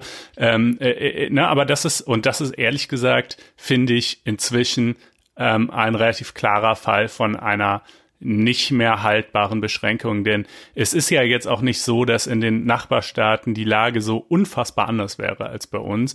Ähm, we, we, weißt du, wenn jetzt sozusagen, wenn jetzt Norditalien noch ähm, Norditalien wäre und wir ja. äh, außerdem an Norditalien grenzen würden, ja, ähm, äh, äh, so dann ähm, äh, dann äh, dann wäre es halt irgendwie, ne, dann äh, wäre es sicherlich nachvollziehbar. Aber ähm, inzwischen finde ich eigentlich müsste man das mal wieder zurückbauen. Ja, dagegen haben ja in der Tat auch schon die Bundesländer interveniert und gesagt, ähm, da müsse es jetzt mal tatsächlich Lockerungen geben, also beziehungsweise eine, eine Rückkehr zum Status ante. Äh, eine Mahnung am Bundesinnenminister ähm, Herrn Seehofer wurde da, glaube ich, heute äh, geschickt. Und dann hofft man ja auch, dass das ähm, jetzt demnächst mal wieder zurückgeht äh, zu alten Geflogenheiten. Ne? Wobei da natürlich auch immer also kann ich mir auch vorstellen, dass es viele Leute gibt, die dann auch das äh, kritikwürdig finden. Ne? Aber man muss sagen, gerade in den Grenzregionen, du hast es ja schon gesagt, ist es ja schon ziemlich wichtig, dass das jetzt ähm, mal wieder zur Normalität zurückgeführt wird. Ja, so eine wirkliche Klärung der Lage ist immer noch nicht so absehbar. Also gerade auch zum Beispiel im Hinblick auf die Frage Urlaub. Ne? Man äh, könnte sich ja auch vorstellen, dass man vielleicht in Österreich oder sogar in, oder in Frankreich oder in Italien Urlaub machen wollen würde. In Deutschland ist meines Wissens die Idee eines Art Corona Passes für diesen Zweck erstmal vom Tisch. In anderen EU-Ländern wird durchaus darüber nachgedacht, dass man quasi von Touristen ein, ein, ein äh, Attest äh, verlangen würde, das äh, halt ausweist, dass sie äh, kein, nicht infiziert sind. Ähm, aber auch da äh, das hart noch der weiteren Klärung. Gut, dann haben wir noch äh, eine grundsätzliche Entscheidung da zu, das dürfte viele Fußballfans interessieren, dass die Bundesliga wieder starten kann. Die hat wohl offensichtlich ein Konzept vorgelegt, ein Hygienekonzept inklusive Quarantänemaßnahmen im Vorfeld, das relativ überzeugend war. Ich glaube, die deutsche Fußballliga hat jetzt klar gemacht, ähm, dass sie am 15. Mai wieder starten möchte, ne, mit äh, den Spielen, die noch ausstehen. Ich glaube, es sind noch neun Spieltage, die da äh, zur Debatte stehen, um die Bundesliga in Würde zu beenden, was immer das auch heißen mag in diesen Zeiten. Äh, und natürlich die Schule ist auch ganz wichtig. Also da ist ja auch klar, dass die Kinder irgendwann auf jeden Fall mal zurückgehen müssen in die Schule, in die Kita auch. Die Notfallkonzepte sollen jetzt ausgebaut werden. Also es sollen sukzessive immer mehr ähm, Kinder in die Notbetreuung in die, ähm, gebracht werden, um so schrittweise die Sache zu ähm, ja, erweitern. Und dann soll es auch wieder regulären Präsenzunterricht, also nee, nee, nicht regulären Präsenzunterricht, sondern überhaupt Präsenzunterricht geben. Das wird auch stufenweise passieren, also womöglich erstmal mit dem ähm, Abschusskassen, das ist ja schon in einzelnen ähm, Bereichen passiert. Äh, dann kommt Sekundärstufe eins und zwei noch hinzu und schließlich noch die Grundschulen. Das wird sich in den Juni hineinziehen, aber immerhin weiß man schon mal, äh, dass es überhaupt passiert. Das ist ja schon relativ viel, wie das ausgestaltet wird, ob die sich turnusmäßig abwechseln, also stundenweise oder tageweise wird man sehen. So, also das ist jetzt im Grunde genommen das Wichtigste, was wir nachreichen können zu den Beschlüssen gestern. Ne? Mhm. Ja, und ich würde auch fast sagen, also wir hatten hier zwischendurch noch aufgeschrieben Debatte um Immunitätsausweis, die wurde ja geführt. Das hatten wir ja hier im Podcast auch schon mal sogar vor einigen Wochen angesprochen. Aber da das jetzt erstmal wieder vom Tisch ist, ähm, glaube ich, können wir es dann auch vertagen auf, äh, auf einen möglicherweise späteren Zeitpunkt. Ähm, und äh, ja, also äh, noch so ein bisschen Kleinkram gäbe es noch zu berichten, aber ehrlich gesagt finde ich es auch mal ganz erfrischend, äh, eine Sendung zu haben, wo Corona jetzt nicht so einen riesigen Blog ausmacht und würde deshalb vorschlagen, falls du nichts mehr hast, dass wir einfach zum BGH übergehen. Wir gehen zum BGH über, finde ich auch gut. Hm? Wunderbar. Ähm, und zwar zunächst mal zu zwei Entscheidungen, die ich hier gewissermaßen zusammen präsentiere unter der Überschrift Zensurheberrecht. Über beides haben wir schon mal in Folge 38 auch geredet. Ist das nicht ein bisschen wertend?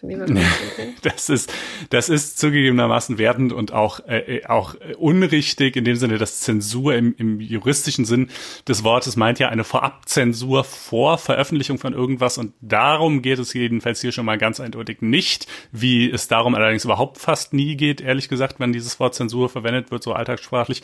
Ähm, äh, aber es ist einfach so schön griffig, ja, denn die Idee ist dabei, ähm, dass äh, ein Medium veröffentlicht irgendwas, was mir nicht passt und äh, ich ähm, sage jetzt aber nicht etwa, das ist presserechtlich unzurechtlich, das äh, unzulässig, das verletzt mich in meinem Persönlichkeitsrecht oder sonst irgendwas, sondern ich sage, ich bin ja der Urheber dieses dieser dieses Originaldokuments, was ihr veröffentlicht habt.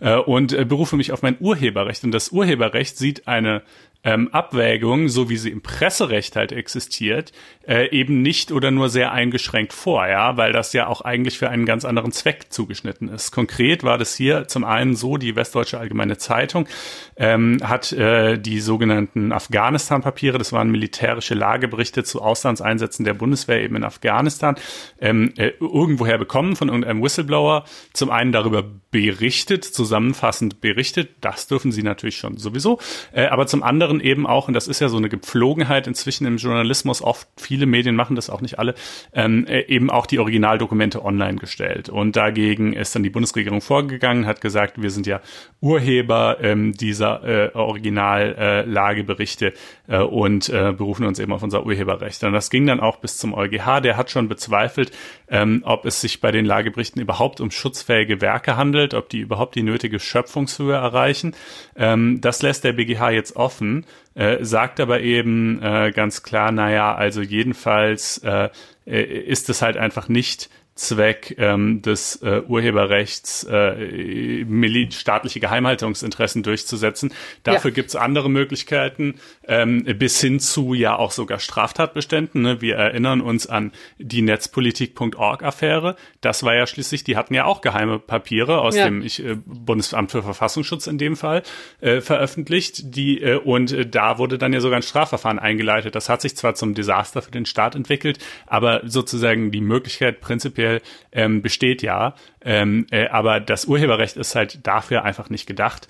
Ähm, und ähm, die äh, Westdeutsche Allgemeine Zeitung kann sich hier eben auch im Übrigen auch auf die Schranke im 50 Urheberrechtsgesetz, also Berichterstattung über Tagesereignisse, ähm, berufen, sagt der BGH. Das ist also äh, das eine. Der zweite Fall war so ähnlich. Da ging es um Volker Beck. Der hatte 1988 einen Buchbeitrag zur Entkriminalisierung von unproblematischen sexuellen Kontakten zwischen Erwachsenen und Kindern, so hieß das.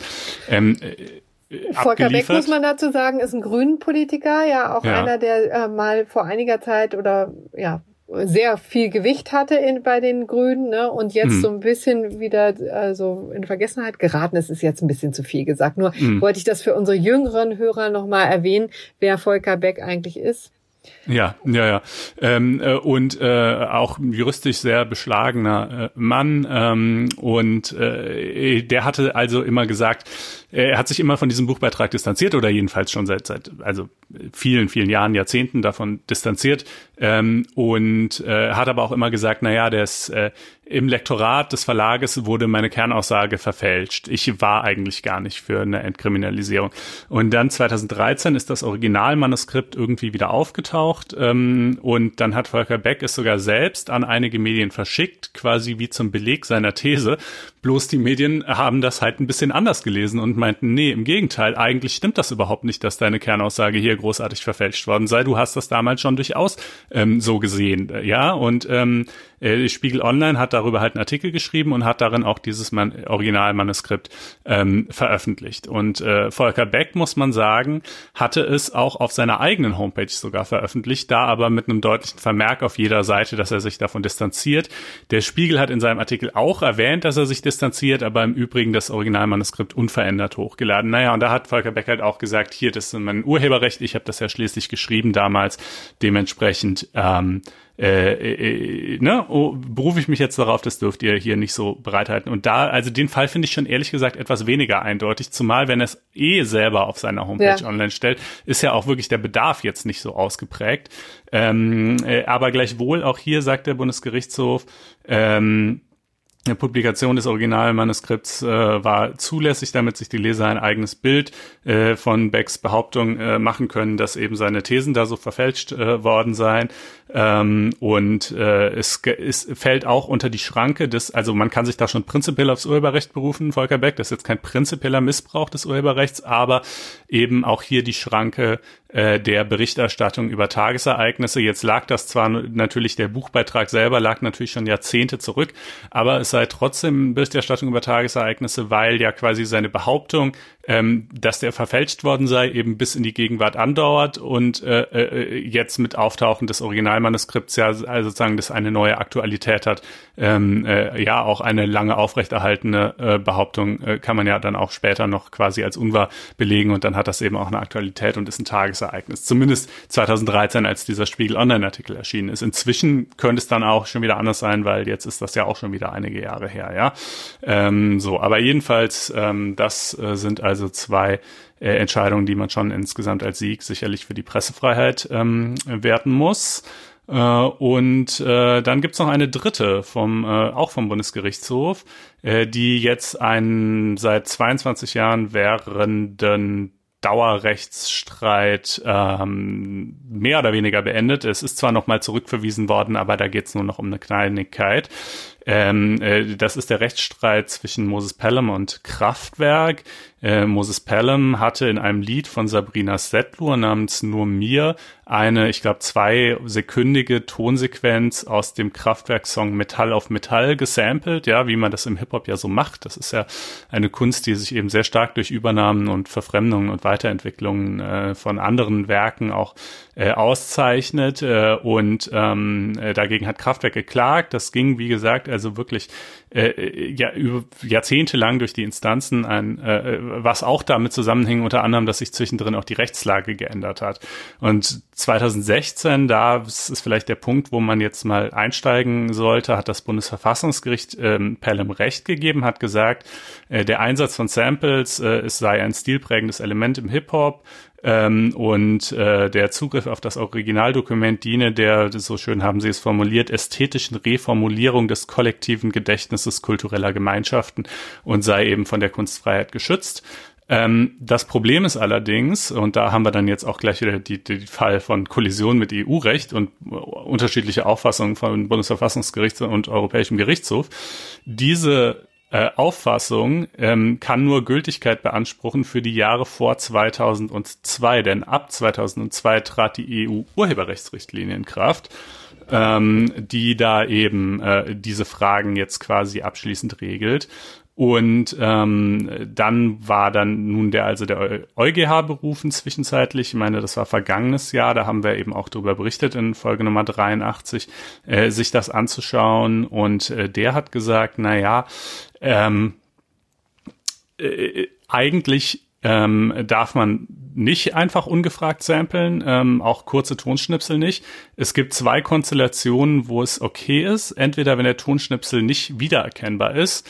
Ähm, das ist natürlich auch Geschmackssache, ja. Ich sag mal, der eine ist besser darin, sowas rauszuhören als der andere.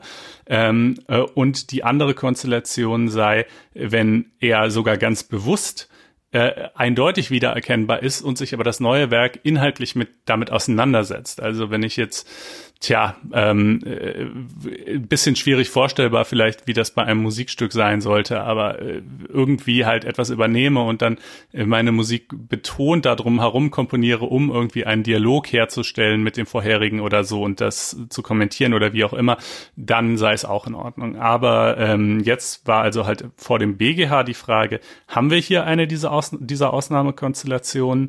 Ähm, und äh, der BGH sagt nein. Ähm, erstens, es sei halt wiedererkennbar. Ähm, äh, und zweitens, äh, es sei aber auch kein Zitat im Sinne einer inhaltlichen Auseinandersetzung mit dem Kraftwerk-Song. Im Gegenteil, Pelham hätte ja anfangs sogar bestritten, dass er überhaupt äh, das übernommen hätte. Hat so sinngemäß gesagt, ja nö, hört sich, hat sich halt jetzt bei mir so ähnlich angehört, aber äh, ist quasi Zufall, ja. Ähm, äh, und dann kann er jetzt schwerlich behaupten, äh, dass es ihm sozusagen darum gegangen sei, quasi in einen Dialog zu treten ähm, hm. mit, mit, äh, mit, mit ja, dem Sample, ja. Das ist in der Tat auch, lässt sich hören als Argument.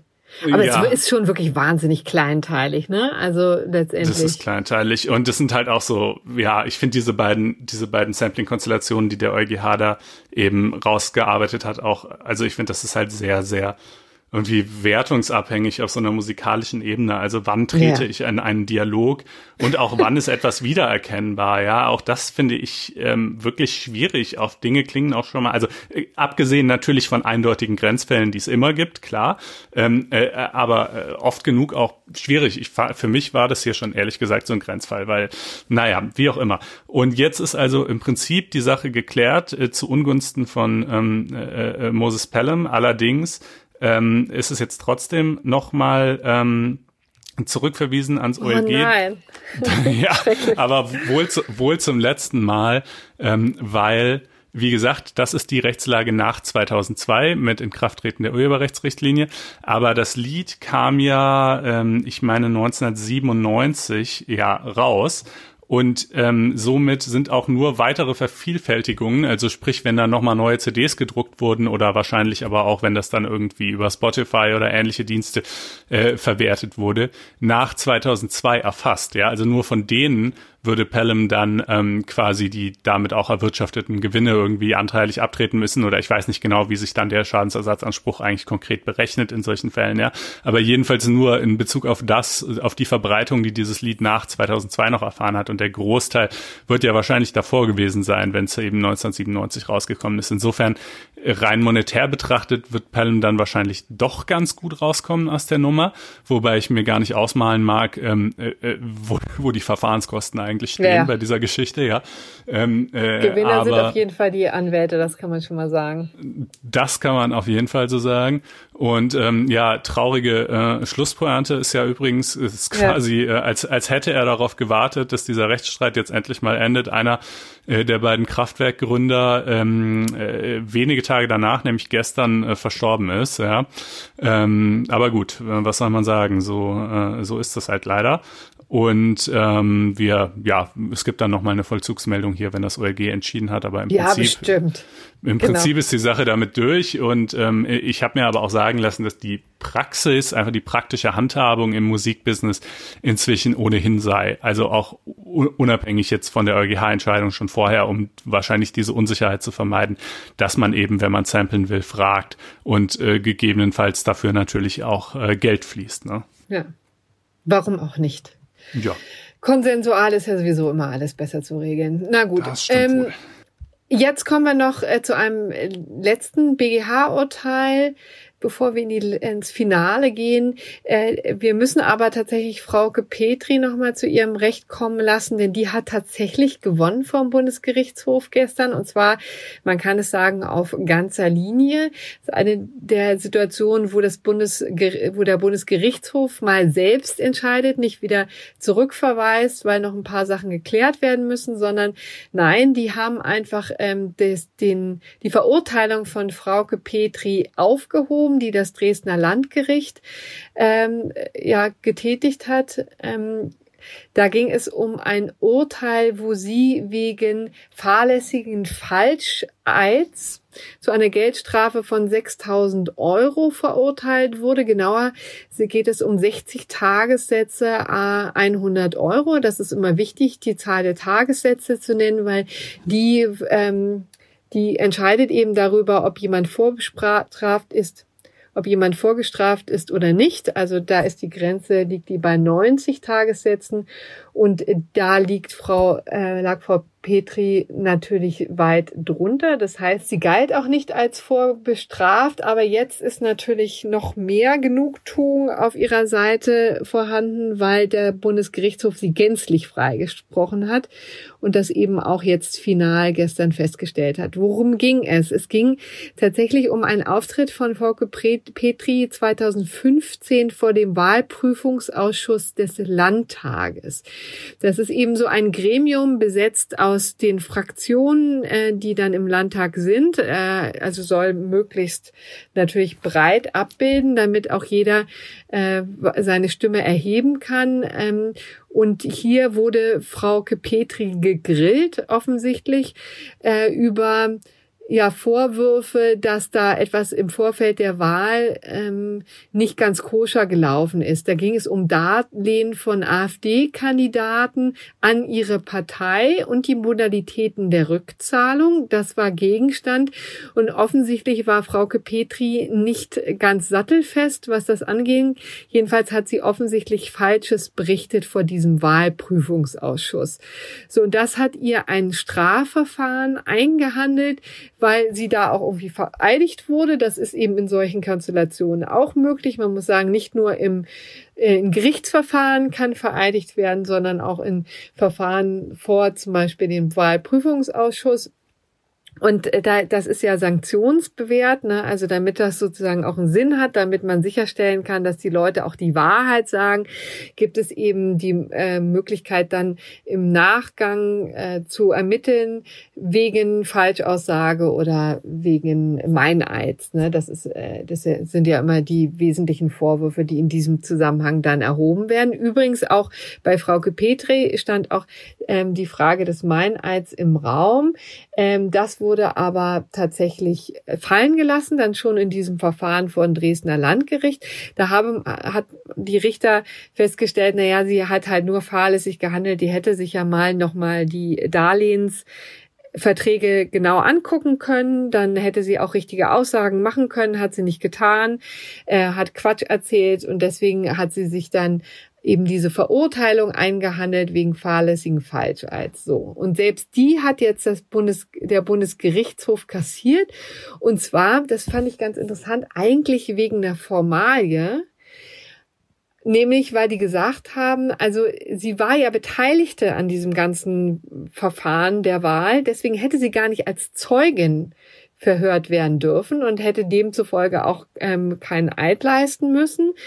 Ähm, und da, also das finde ich ehrlich gesagt so grundsätzlich an falschem Vorgehen, dass das schon wirklich eine ziemliche Schlappe ist für diesen Wahlprüfungsausschuss. Da scheint mir doch, die haben vom BGH offensichtlich ein, ziemlich einen vorm Bug bekommen. Man muss auch ehrlicherweise sagen, schon ähm, das Landgericht Dresden hatte auch einige Vorwürfe erhoben gegen diesen Wahlprüfungsausschuss, hatten äh, auch deutlich gemacht, dass das Verfahren ähm, wohl nicht ganz koscher gelaufen ist, nicht ganz neutral verlaufen ist, wie es ja eigentlich sein soll, sondern dass da ähm, ziemlich viel ähm, ja, Polit äh, Politik ge gemacht wurde ähm, in diesem Zusammenhang. Das hatte schon das Landgericht Dresden dem Wahlprüfungsausschuss vorgeworfen und jetzt eben der BGH setzt noch einst oben drauf, indem sie sagen, naja, Kinders, ihr habt noch nicht mal die Grundsätze eingehalten und deswegen wurde sie jetzt freigesprochen.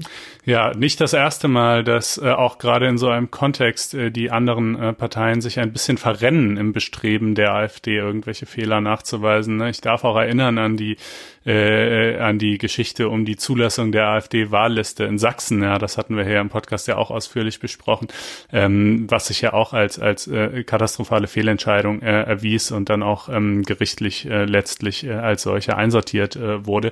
Also insofern ähm, ja interessantes äh, Urteil jedenfalls. Es bleibt natürlich dabei, dass Frau Petri äh, fahrlässig äh, falsch ausgesagt hat, aber wie der BGH sagt, das, das Strafrecht schützt halt nicht die Reinheit eines Eides äh, an und für sich, sondern eben nur eines solchen, den man auch nach der Rechtsordnung überhaupt erstmal jemandem hätte abnehmen dürfen, ja. Und äh, das durfte man hier halt nicht. Ähm, insofern, gut, ja, äh, ist sie da freigesprochen, äh, schön. Und dann ähm, haben wir auch noch einen Nachtrag, ne? Ja, wir haben einen Nachtrag, der ist jetzt wirklich das blanke Gegenteil von dem gerechten Urteil, was wir gleich hören werden, sondern es ist eigentlich wirklich nur beschämend und ähm, äh, ziemlich bitter für die Opfer, äh, nämlich es geht um die Love Parade, um das Verfahren, das jetzt nach wirklich fast zehn Jahren eingestellt wird. Also das Verfahren selber hat nicht so lange gedauert. Ähm, das waren ähm, das, das waren zweieinhalb Jahre und 184 Sitzungstage, aber der Vorfall, also die Tragödie, die Love Parade Tragödie ist eben fast äh, zehn Jahre her. Das war im Juli 2010, als diese ähm, das passiert ist. 21 Tote, 650 Verletzte ist die Bilanz dieses wirklich sehr traurigen Tages gewesen. Das, wer sich das noch in Erinnerung, in Erinnerung rufen muss, das war äh, die Love Parade, die damals in Duisburg stattfinden sollte, wie jedes Jahr, also die hatte ja schon Jahr, äh, Jahre vorher äh, jedes Jahr stattgefunden. Dieses Mal sollte es eben in Duisburg sein. Zuvor waren es immer an wechselnden Orten und offensichtlich haben die Planer da im Vorfeld äh, ziemlich versagt. Ähm, es war also eine einzige Tragödie. Die, ähm, es kam zu einer Massenpanik am Nachmittag ähm, sozusagen äh, ja bei der Love Parade, als alle strömen wollten in diesen äh, in diesen ehemaligen Güterbahnhof auf die ähm, Tanzfläche, auf die Fläche, wo die Love Parade stattfinden sollte. Da gab es ähm, war, war schon im Grunde genommen der Weg dahin war eigentlich nicht geeignet, solche Menschenmassen zu fassen. Da gab es Rampen, die ähm, das Ganze schwieriger gemacht haben. Die Leute haben davor äh, gestanden, es wurde gedrückt. Ähm, und ähm, kam dann wirklich zu einer Massenpanik. Es muss fürchterliche Szenen gegeben haben an diesem Tag. Ähm, verzweifelte Leute, die Menschen sind gefallen, andere Leute sind über sie gefallen, haben sie buchstäblich äh, zerquetscht ähm, und Leute sind eben ähm, dann jämmerlich krepiert in diese in dieser Massenpanik und das Ganze, das ist eben so bitter, hätte verhindert werden können, wenn man ordentlich geplant hätte. Deswegen kam es zu einem Strafverfahren. Ähm, es waren insgesamt zehn Leute angeklagt und es hat ähm, dann eben über diese zweieinhalb Jahre wirklich ein ziemlich pompöses Verfahren gegeben. Es war eines der aufwendigsten Verfahren in der Nachkriegsgeschichte, hat in einer riesen Messehalle in Düsseldorf stattgefunden. Es gab etliche Nebenkläger und eben diese zehn ähm, Angeklagten, wo ähm, einige von der Stadt mit dabei waren, von diesem Bauamt, äh, das da zuständig war für die Genehmigung dieser ähm, Veranstaltung und auch mit den Auflagen betraut war, die sie dann gegeben haben. Und auf der anderen Seite waren eben außerdem noch ein paar ja, äh, Mitarbeiter von äh, Lopavent, also der Veranstaltungsagentur, angeklagt. Das Ganze hat sich schon von Anfang an sehr schwierig gestaltet. Es mussten Gutachten erhoben werden, es unfassbar viele Zeugenaussagen. Dann wurde schon vor über einem Jahr das Ganze ähm, ab, also äh, eingestellt gegen sieben Leute, aber drei blieben eben noch übrig, weil die gesagt haben: wir, Entschuldigung, wir haben nichts falsch gemacht, wir wollen einen Freispruch. Und diesen Freispruch kriegen sie jetzt nicht direkt. Ähm, es ist nicht bewiesen sozusagen, dass sie nichts getan haben. Umgekehrt wird, ähm, sind die Verfahrensschwierigkeiten inzwischen so groß und es droht ja die Verjährung. Im Juli ähm, wäre das Ganze zehn Jahre her und dann ist die Sache endgültig gegessen. Man befürchtete ja schon seit langem, dass ähm, das Verfahren nicht ordentlich zu Ende gebracht werden kann. Und das bewahrheitet sich jetzt in Corona-Zeiten natürlich umso mehr. Also ähm, man hat schon Verzögerungen jetzt gehabt. Eine Richterin musste ähm, in Quarantäne genommen werden. Das hat zu weiteren Verzögerungen geführt. Und jetzt hat die Kammer das Ganze eingestellt wegen geringer Schuld. Und damit ist die Sache jetzt endgültig beendet. Das ist sehr bitter für die Angehörigen und für die betroffenen Opfer, die da geklagt haben. Aber es ist wahrscheinlich wirklich ähm, eine kluge Entscheidung, weil es nicht zu einem befriedigenden Ergebnis geführt hätte, so oder so. Das muss man leider, glaube ich, echt konstatieren in diesem also Zusammenhang. Eingestellt, weil die Schuld wenn sie denn überhaupt festgestellt werden könnte, jedenfalls nur gering wäre. Genau. Ne? So muss das man sagen. Ist richtig, ja. Ähm, und äh, ja, ne, also und es waren zweieinhalb Jahre jetzt roundabout Hauptverhandlungen. Es hat natürlich vorher schon ein langes Vorspiel gegeben, äh, dass eben erst die Anklage gar nicht zugelassen wurde zur Hauptverhandlung und so. Ja, ja. Ne? Also das, das beklagen die die ähm, Nebenkläger natürlich sagen, ja, diese Zeitnot jetzt mit der Verjährung, die ist ja sozusagen, die geht eben auch nur auf die vorherigen Versäumnisse zurück, dass man äh, da so ewig getrödelt hat und das erst gar nicht machen wollte und so. Aber ich meine, das ist hochkomplex, äh, da sich jetzt sozusagen von außen eine, eine ähm, konkrete Bewertung der einzelnen äh, von Grad, Ausmaß und Beitrag einzelner Versäumnisse einzelner Beteiligter anzumaßen, ähm, äh, äh wäre ja wäre eben anmaßend. Ähm, äh, das Gericht wird das schon sozusagen sehr umfänglich getan haben in wahnsinnig langer Zeit äh, und ist eben zu dem Ergebnis gekommen, äh, entweder können wir gar nichts nachweisen oder wenn dann allenfalls sehr, sehr wenig und es ist halt mehr so ein unglückliches Zusammenkommen von vielen kleinen, für sich genommen, aber jeweils nicht wirklich justiziablen Versäumnissen und vielleicht auch unglücklichen Fügungen.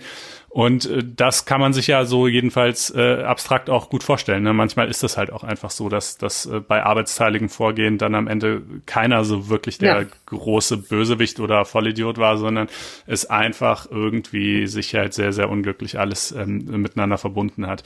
Ähm, ja, genau. Also das ist natürlich ein unbefriedigendes Fazit für die Nebenkläger. Äh, auf der anderen Seite, ähm, was soll man machen? Wenn, wenn das halt das Ergebnis der Beweisaufnahme ist, dann kann man ja auch niemanden äh, verurteilen, ähm, einfach sozusagen, ne, um jetzt den Angehörigen das da irgendwie Befriedigung zuteil werden zu lassen. Das kann es auch nicht sein. Ähm, ist ja auch vielleicht auch eher die Frage, ob dann, es gibt ja auch den Vorschlag, da solche Kommissionen einzusetzen, die quasi ja. einfach so eine, so eine, so eine Feststellung treffen darüber, wie es war, an die aber keine Rechtsfolgen geknüpft sind, weißt du, aber dass man halt so sagen kann, okay, es wurde jetzt festgestellt, äh, folgendermaßen war es und so und so. Äh, äh, ne? Und, und da, ja. das hilft uns einfach damit abzuschließen. Ähm, äh, aber es muss nicht unbedingt im Rahmen eines Strafverfahrens sein. Vielleicht ist das ja ein ganz fruchtbarer Gedanke. Ja, Gut, dann kommen wir jetzt aber wirklich zum gerechten Urteil des ja, krönenden also, Abschluss. Das ist äh, vergleichsweise leichte du. Kost. Ähm, äh, es ist auch mal wieder kein Urteil im eigentlichen Sinne, weil nämlich ein Antrag dann zurückgenommen worden ist. Ähm, äh, worum geht es überhaupt? Also ähm, äh, ein, ein äh, Streit ausgetragen auf Twitter zwischen auf der einen Seite Kai Diekmann, ehemaliger Chefredakteur der Bild-Zeitung und inzwischen vor allen Dingen bei dieser PR-Agentur Agentur namens Story Machine äh, zu Werke und auf der anderen Seite Mario Sixtus, ähm, Journalist, äh, Buchautor, ähm, macht äh, häufig äh, für den öffentlich-rechtlichen Rundfunk äh, Sachen und ist auch so eine ziemliche Twitter-Größe, ähm, also in dem Sinne, dass er eben da sehr viel postet und sehr viele Follower hat. Und ähm, ja, natürlich, also Mario Sixtus ist ähm, der sympathischste Mensch der Welt. Äh, das äh, so äh, habe ich ihn für mich persönlich immer verbucht. Also wir liegen politisch ohnehin schon mal äh, ganz grundsätzlich auf einer Linie, aber dann kommt auch noch hinzu seine einfach, äh, wie soll ich das sagen, sehr maßvolle, umsichtige und auch stets zur Relativierung des eigenen Standpunkts äh, bereite Art, äh, in Diskussionen reinzugehen und eben wirklich vermittelnd äh, mit Leuten zu reden äh, und äh, seine, seine Sicht auf die Dinge auch zu hinterfragen und so. Also das ist einfach, das sind halt die Dinge, die Mario Sextus wirklich auszeichnen und ihn deshalb für mich äh, zum sympathischsten Menschen der Welt machen. Und, ähm, Aha, hört, hört. Äh, das wäre ja schon was heißen. ja, ja. Äh, und ähm, naja, und jetzt also hier aber leider komischerweise ein äh, ähm, äh, vielleicht einmaliger Ausrutscher ähm, äh, von, von Sixtus oder zunächst mal natürlich von Diekmann. Ne? Also nämlich Sixtus ähm, schrieb äh, eben auf äh, äh in einem Tweet Pro-Tipp, Doppelpunkt, Leute mit null Followern direkt blocken. Ähm, und äh, Diekmann zitierte das dann und meint, wie arrogant die Frage, ob ich jemanden blockiere, von der Zahl der Follower abhängig zu machen. Pro-Tipp, Arschlöcher direkt blocken. Mit Sixtus fange ich direkt an. ähm, und ähm, äh, daraufhin hat äh, äh, Sixtus dann eben äh, einen Anwalt beauftragt, äh, der äh, ein Unterlassungsbegehren an Diekmann richtete. Das sei ja schließlich eine Beleidigung und eine Persönlichkeitsrechtsverletzung von Herrn Sixtus, äh, dass er da als Arschloch bezeichnet würde. Ähm, und äh, das äh, Kai Diekmann hat sich aber dagegen gewehrt, hat das auch im Übrigen auch öffentlich gemacht, dieses Schreiben und so, äh, und hat dann halt eine ganze Reihe, also wirklich etliche Tweets äh, ausgegraben, wo Sixtus Leute am laufenden Band als Arschlöcher bezeichnet, ja, ähm, mhm. äh, und auch auch und auch also hier nur mal ähm, äh, beispielhaft ähm, äh, schrieb er in einem seiner Tweets, äh, ich blocke, ich möchte, dass die Arschlöcher von ihrem Ausgesperrtsein aus meinem Leben wissen und dass sie meine Ablehnung spüren. Ja, also äh, so in der Art. Ähm, das ist eben, wie gesagt, diese, diese sehr vermittelnde, angenehme Art äh, von, von Mario Sixtus. Von der du gesprochen hast, genau. Jetzt der wird quasi dein triefender Sarkasmus natürlich auch erst deutlich für Leute, die ähm, Sixtus gar nicht kennen. Das, äh, das, äh, das sagst du, Corinna. Ich, für mich ist es der sympathischste Mensch der Welt. Okay. Ähm, und ähm, äh, dann also ähm, äh, hat das Gericht offensichtlich einen Hinweis äh, an äh, Sixtus erteilt, dass wenn er seinen Antrag nicht zurücknimmt, es also voraussichtlich wohl eher zu seinen Ungunsten ausgehen wird. So jedenfalls berichtet es äh, die Seite Media, die sich für solche, ja, eben Medienstreitigkeiten auch immer gerne interessiert. Ähm, äh, denn äh, es ist ja, jetzt denkt man vielleicht, naja, aber ist das nicht trotzdem ein bisschen komisch, weil selbst wenn ähm, der Sixtus äh, das seinerseits auch diesen Begriff verwendet und das vielleicht auch nicht okay ist, aber sozusagen, ja, nur weil einer was macht, was nicht in Ordnung ist, dürfen, dürfen dann andere ihn dann einfach auch nach Belieben als Arschloch bezeichnen. Naja, in anderen Konstellationen wäre das natürlich nicht so. Man darf auch den Dieb nicht bestehlen und auch den Schläger nicht zusammenschlagen. Aber im Äußerungsrecht ist es halt schon ein bisschen anders, weil man da eben tatsächlich äh, in einem gewissen Grad sich auch an dem äh, Ton messen lassen muss, den man selber anschlägt. Ähm, und äh, wenn man halt selber Leute reinweise öffentlich äh, als Arschlöcher bezeichnet äh, und äh, man dann selber mal als ein solches bezeichnet wird ähm, und äh, gegen Herrn Diekmann hat Sextus natürlich auch vielfach ausgeteilt, weil er natürlich die Bildzeitung und, und alles, was damit zusammenhängt, äh, auch ähm, äh, aufs Tiefste verabscheut. Äh, naja, dann, dann muss man eben auch mehr einstecken können. Ja, das ist halt im Äußerungsrecht so. Äh, und ja, das äh, ist ähm, für uns das gerechte Urteil oder der gerechte Hinweisbeschluss, müsste man wahrscheinlich richtigerweise sagen, der Woche. Ja. Gut, okay, also aus diesem Streit, ehrlich gesagt, habe ich mich immer komplett ähm, äh, rausgehalten, wie ich äh, Twitter ja dann auch in solchen Konstellationen immer meide. Ich äh, über, überlese sowas dann auch immer sehr mhm. gerne. Mhm. Deswegen, also sobald äh, so Kraftausdrücke da eine Rolle spielen, bin ich draußen. Ich konzentriere mich lieber auf die schönen Diskussionen, die es ja auf Twitter auch gibt. Ähm, gut, also dann ist das äh, wohl das gerechte Urteil und damit wären wir am Ende mit äh, der Besprechung dieser Woche, genau. der juristischen Woche. Wir danken uns natürlich für die Aufmerksamkeit und für ja, das Interesse. Äh, Wünschen viel Erfolg übrigens auch bei allen anstehenden Examens- und Abiturprüfungen. Unser Herz geht zu Ihnen, geht zu euch hinaus. Ja, da, ich war ganz gerührt. Da hat gestern noch jemand gefragt, wo denn die Folge bliebe, weil wir ja diesmal einen Tag später aufnehmen. Der hat wohl heute seine mündliche Prüfung und wollte das vorher noch hören. Tut uns insofern leid, dass das jetzt einen Tag länger gedauert hat, aber das, daran wird es bestimmt nicht gescheitert sein. Wir drücken auf jeden Fall die Daumen ähm, ihm und auch allen anderen, die vielleicht irgendwie gerade in irgendwelche Prüfungen gehen.